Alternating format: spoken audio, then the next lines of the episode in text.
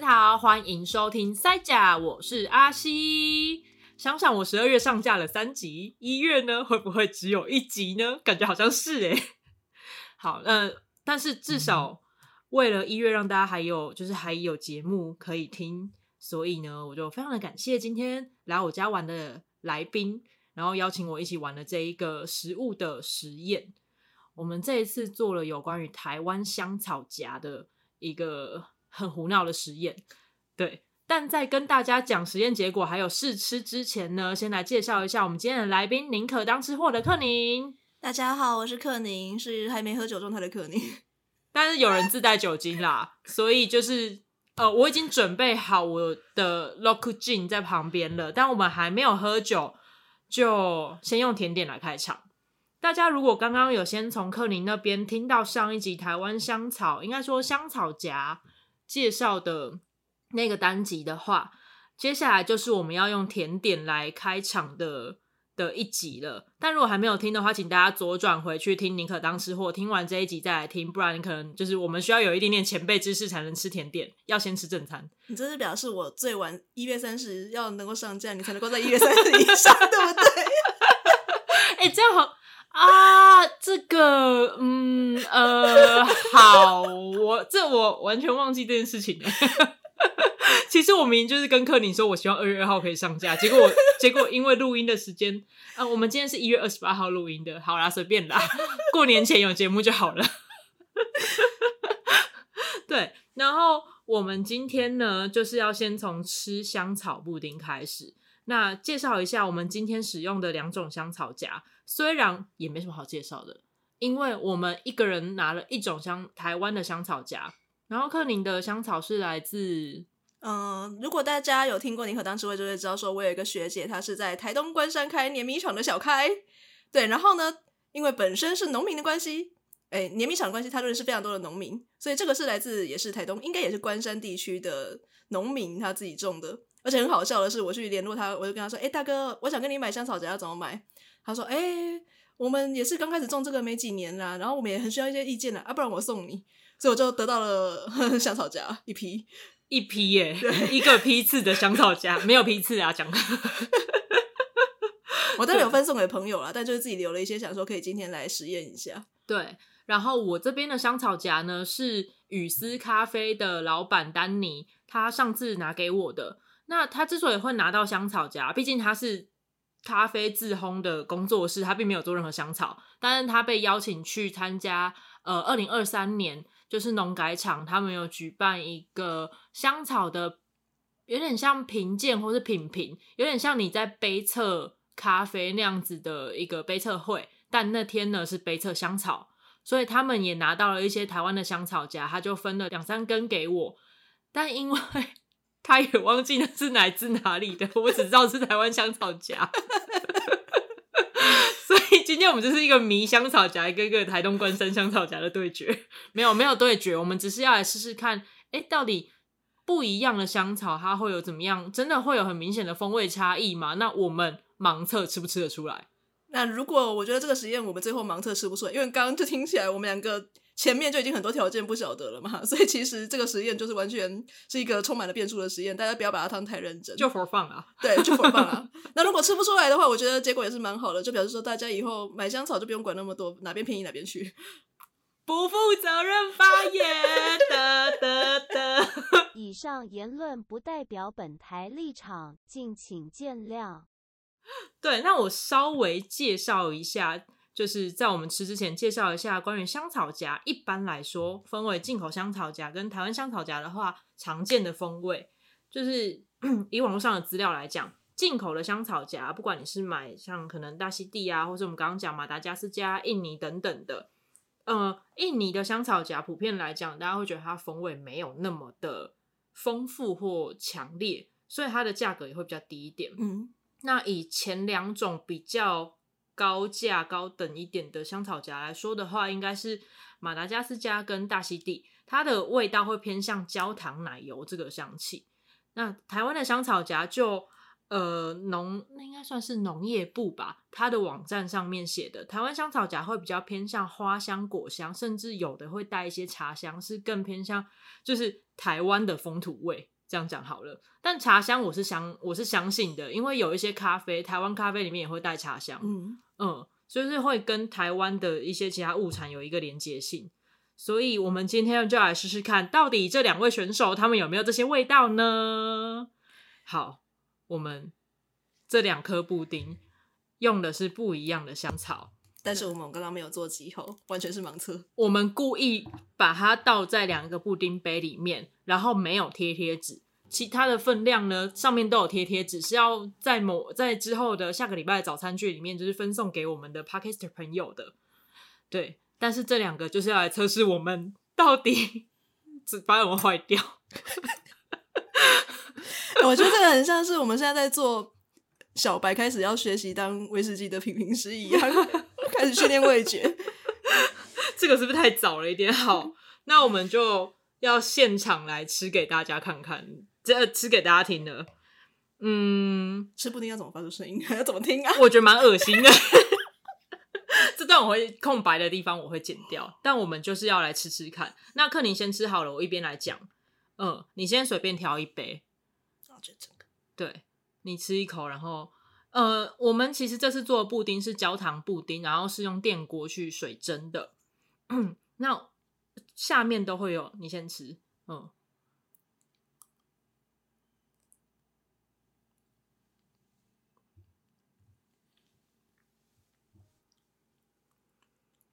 我们盲吃的这两杯呢，我们是没有放焦糖酱进去的，因为这是多出来的分量，所以焦糖酱刚刚好。所以现在就是纯粹布丁的味道，那也不错啦，就不会被焦糖影响到太多了。嗯。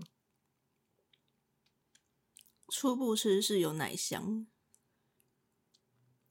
它口感真的很绵密诶，嗯，比我想象的还要绵滑。因为这个布丁它只有鲜奶，然后全蛋跟蛋黄跟糖，还有香草籽，没有其他东西了。我们没有放鲜奶油，对，可它的口感很不像日布丁，有点甚至快接近布雷那种绵密感。对啊，真的是要过筛，还有蛋黄，蛋黄也很厉害。就是不，如果你不是全部都用全蛋的话，那要试试看另外一个呢？我想很害怕，万一吃不出来怎么办呢？我是觉得八成吃不出来啦。我等着看你的表情。哎、欸，我觉得有差耶，用闻的是闻不太出差异。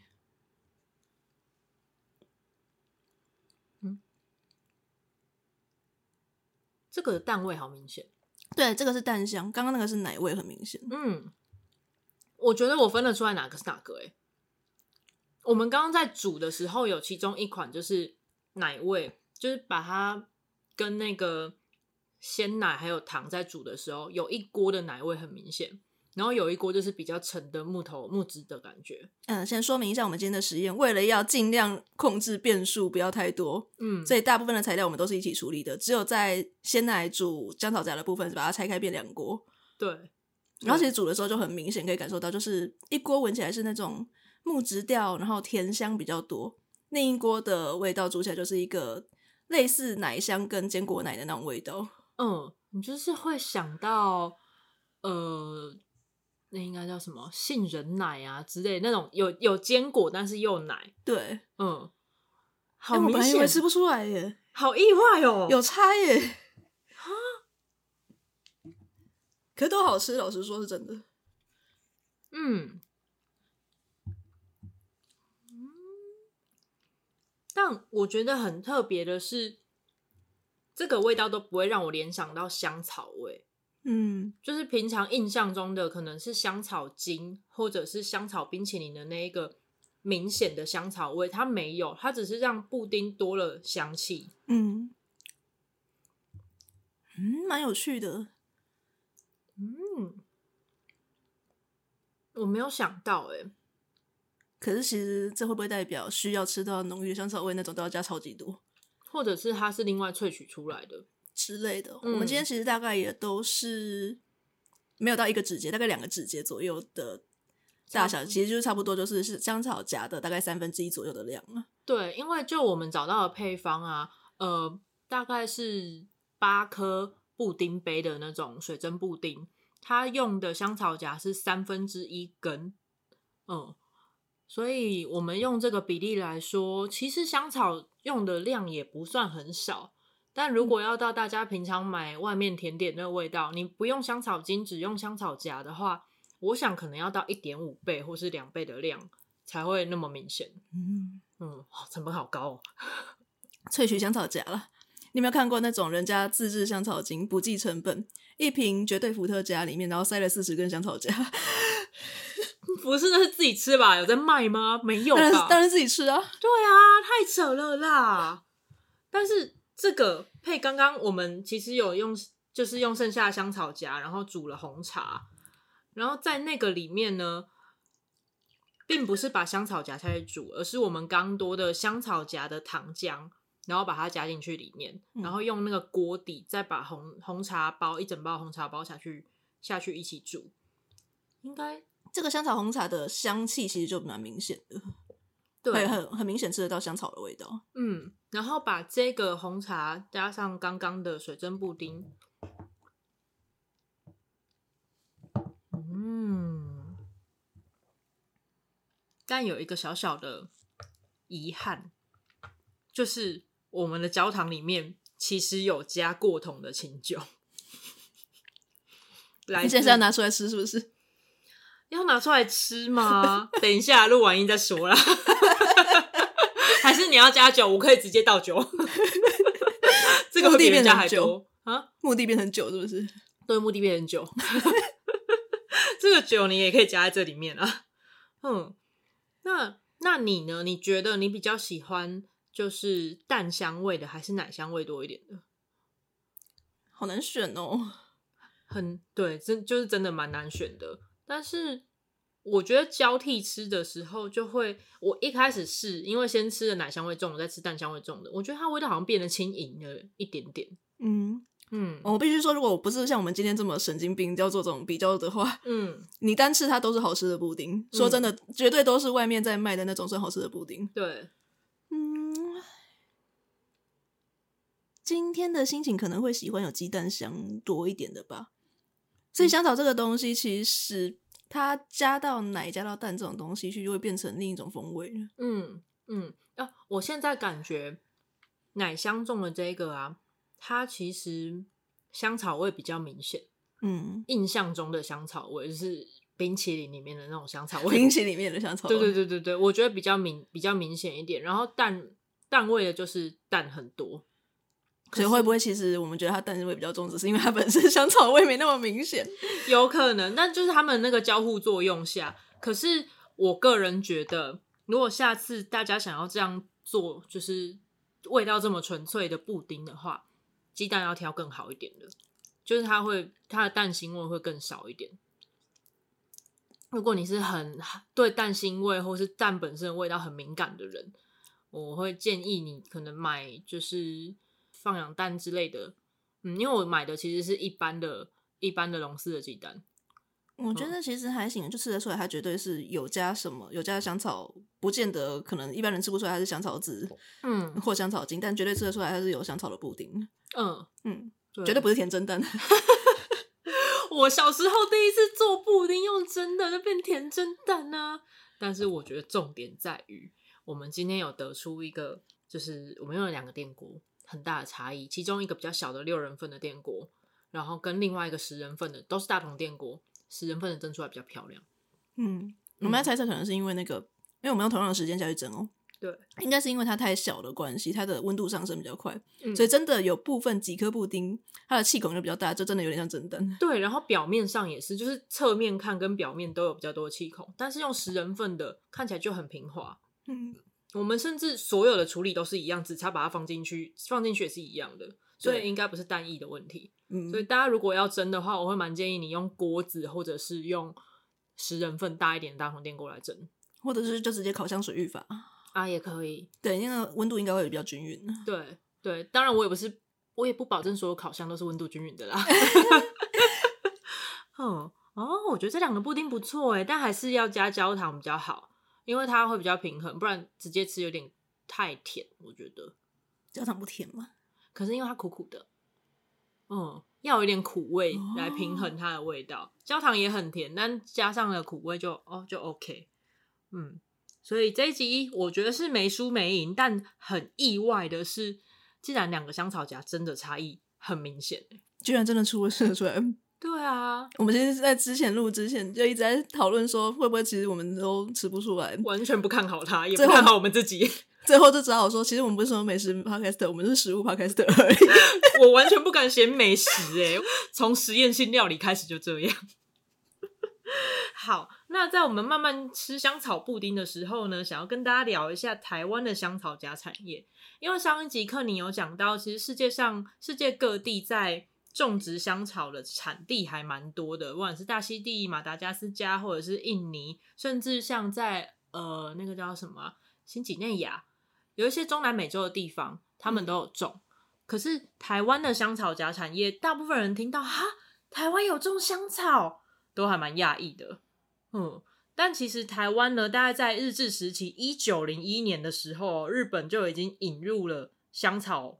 就是那个香荚兰，然后回来种哦，这么早，超级早。这是来自农业部的那个香草荚，呃，香草荚主题馆，就是就是大家如果上上网去看农业部它的那个网站的话，它其实都会有很多的作物，每个作物都有一个小网站，然后进进去里面会有很多比较硬的农业知识，但大家没关系，不想看我们就整理给你听。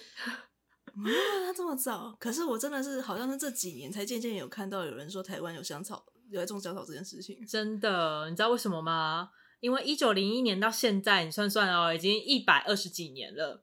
但是中间到二战，就是日治时期，然后到二战之后，在这中间一百多年，其实一直都没有发展。就是哦，种植在那边的，然后在那个农改场里面，或是某个就是他们的温室里面，都有这个植物。但都没有人在认真的想要处理它，或是去研究它。哎、欸，是为什么？是农改场有在种，然后但是没有推广到农民，还是怎样？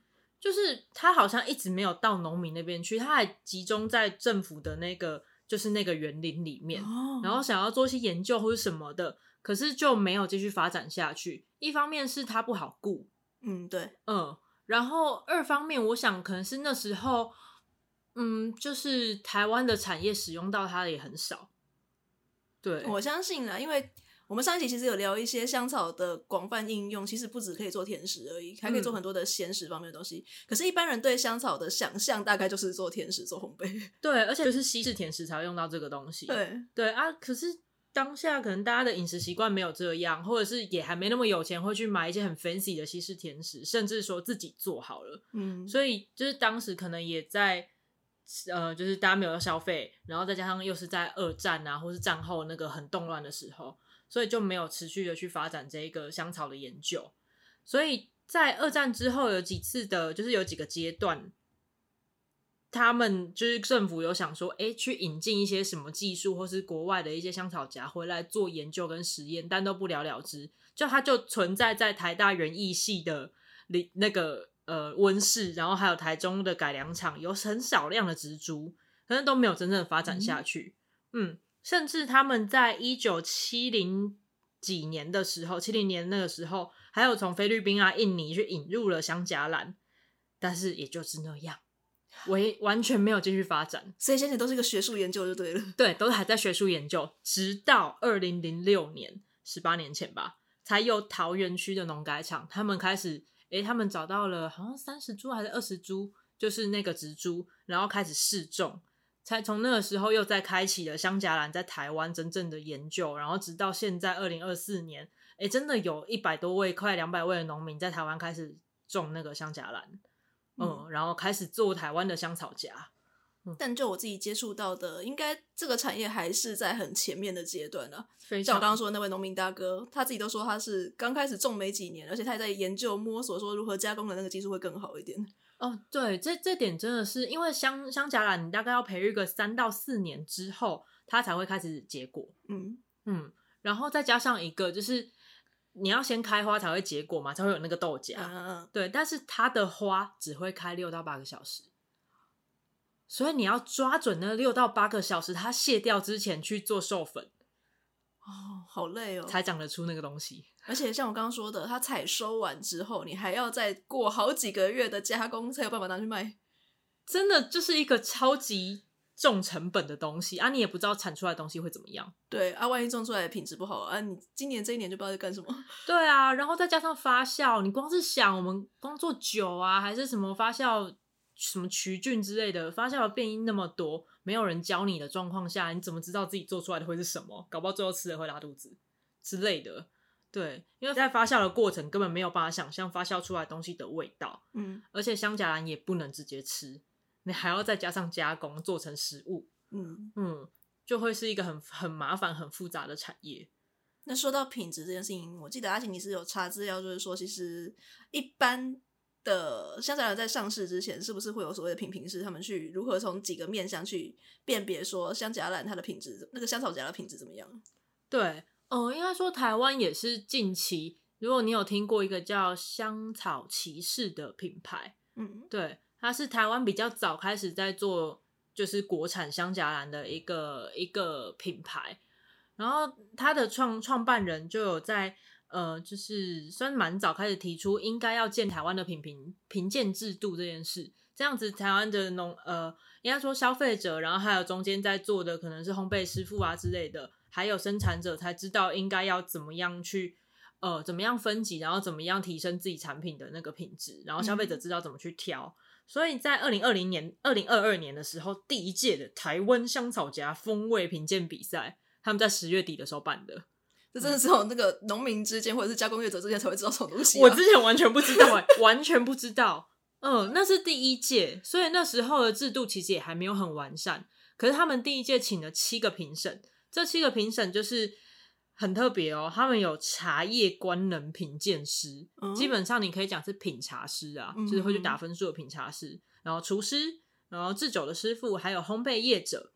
其中有包含那个吴宝春师傅跟法鹏的主厨李一喜师傅。哦，对，叫出名字的那种大人物这样子，真的真的，虽然虽然只是七位并不多，但是每一位他们都是很就是有感官评鉴能力的大师这样子，嗯、然后他们就是就是用一个表格，然后从香草荚看起来的样子、色泽、油润的程度，还有它的大小、丰满的程度，还有切开之后闻起来的香气，跟最后用酒精把它萃取出来之后。把那个萃取液啊滴到鲜奶里面，然后去啜饮，很有趣，是这样子评的。嗯，是这样评的哦。你知道为什么要滴到鲜奶里面吗？因为你不太可能直接喝那个萃取液，那其实很难，因为浓度太高了，你很难去就是评比它。嗯，对，就像你就像你闻精油，跟把精油散开之后，那是完全不同的东西。嗯，然后再加上。因为香草荚在烘焙业上，大部分都是用来甜点嘛，那很常都会跟鲜奶或是奶油之类的东西加在一起，或者鲜奶油，所以它就模拟那个跟奶制品加在一起的那个那个融合程度，然后让他们去品鉴它的味道。哦，嗯，他说哇，他们想的好全面哦，真的很酷，嗯。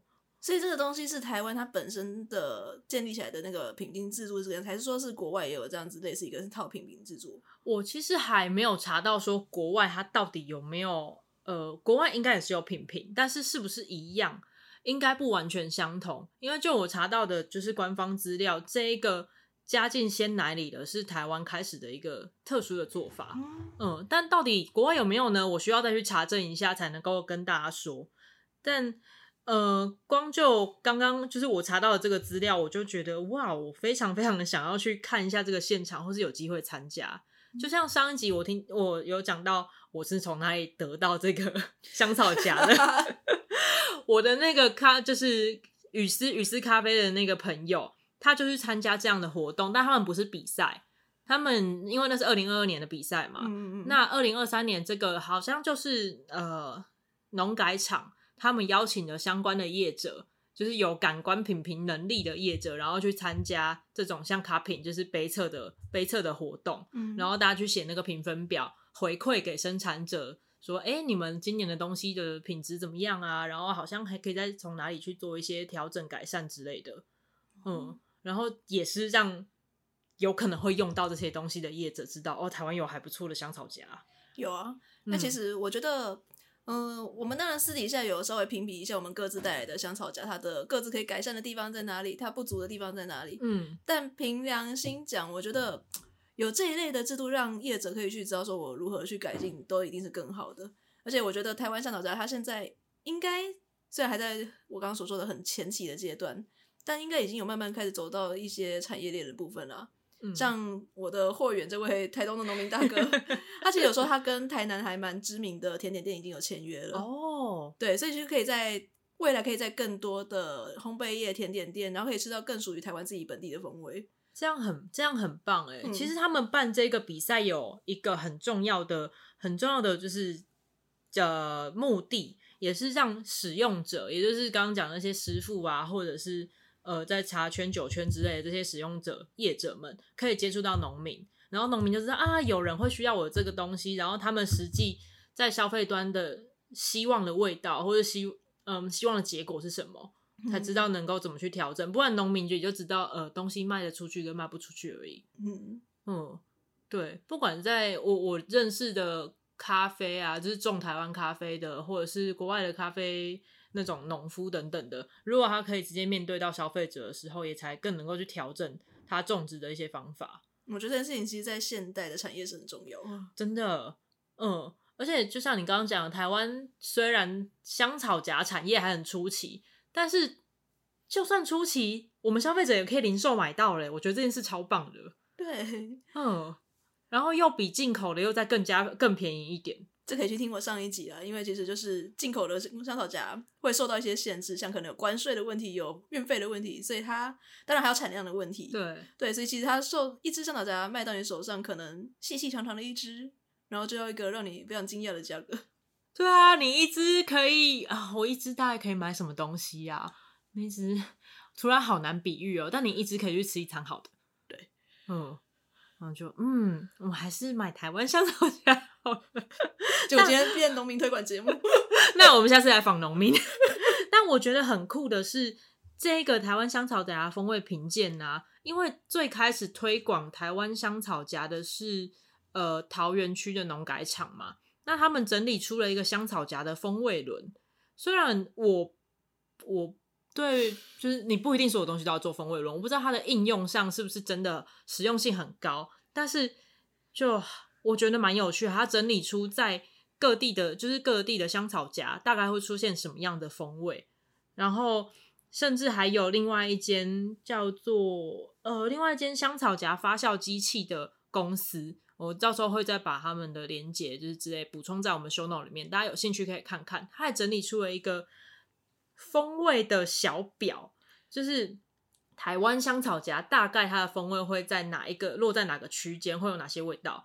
然后马达加斯加的、大溪地的、印尼的大概会有哪些味道？如果当你要选今天要选购香草荚的时候，甚至可以参考看看这个这个表，然后去选你喜欢的那种味道。对，你希望你的甜点表现长成什么样子的话，你就可以大概参考这个表去选。对，但当然。你如果要去看价格表选择的话，我觉得也是非常好的，很重要。哎、欸，我必须要提醒一点哦，就是农产品这种东西，它一定会受到制法，然后跟风土民情，然后跟气候等等的影响，所以你不同批次所生产出来的农产品，它的味道绝对不会一样。没有错，这很好理解啦，就是你今年的水果跟去年的水果味道绝对不会一样。对啊，每每年都会差异很大，所以你。就是你，就算今年买了五百块一根的大溪地，明年就算它涨价到六百块，也不一定它的风味是相同的。对，甚至它的品质也不一定会比较好。对，所以大家还是要呃保有大概十趴到二十趴以之类的那种，就是误差。嗯嗯，但如果你觉得今年味道变淡，那就放两根。冷好累啦。大概这样吧，这是一个土豪香草土豪的概念。到底谁可以那个当香草土豪啊？有了，被我分送了香草荚的那位朋友可以当香草土豪。哎、欸，那个甜点呢？甜点呢？虽然本业是心理师啊，偷偷在那边 shout out，明明就不是我分送，结果我在那边 shout out。我知道你可是当吃货的，之后某一集就是香草甜点。全部都帮你定好，强迫他来上我节目是不是？哦，我觉得应该不用强迫吧，不用吧。反正这边是我的主场，我要讲什么都没有关系。但宁可当吃货，我就不敢这样造次了。对，那假如说大家对于台湾香草荚有兴趣，或是想要知道水蒸布丁的食谱的话，我是建议大家可以先 Google。但如果对我们这次做的食谱有兴趣，也可以来私讯塞甲，或者在 Apple Podcast 或者 Spotify 或者是 Mixer Box 任何的平台上面给我们五星之后，在留言里面写“请给我布丁食谱” 我就去回复你。现在变成一个赚评论的方式，是不是？对，用布丁食谱赚评论。对，那如果你不想要在公开的平台上的话，你在 IG 或是脸书私讯塞假，我都会去回应你。但是我会情绪勒索你说，请先留下五星，然后截图再来跟我要食谱，啊，不是一样的意思？对，就是各种迂回的方式跟大家说，请给我五星评价。嗯。那如果大家对就是相关，就是想要知道更多的关于台湾香草的一些资讯，或是希望我们去采访生产者的话，也很欢迎来跟我许愿，因为我其实已经有在物色一些觉得很棒的台湾品牌了，真的觉得他们很值得被更多人知道，然后去购买这样的东西，因为他们不一定是 to B 的，也有很多是直接对消费者的。嗯嗯，然后如果想要许愿其他的主题。也非常欢迎，就算是过年，你也可以传私讯给我啊，虽然我不一定会回。想要放年假嘛，你过年不要一直用手机出去玩，或者睡觉、追剧都好啊。对，好的，那我们这一期就到这边，谢谢大家，拜拜。迟迟无法收尾，拜拜。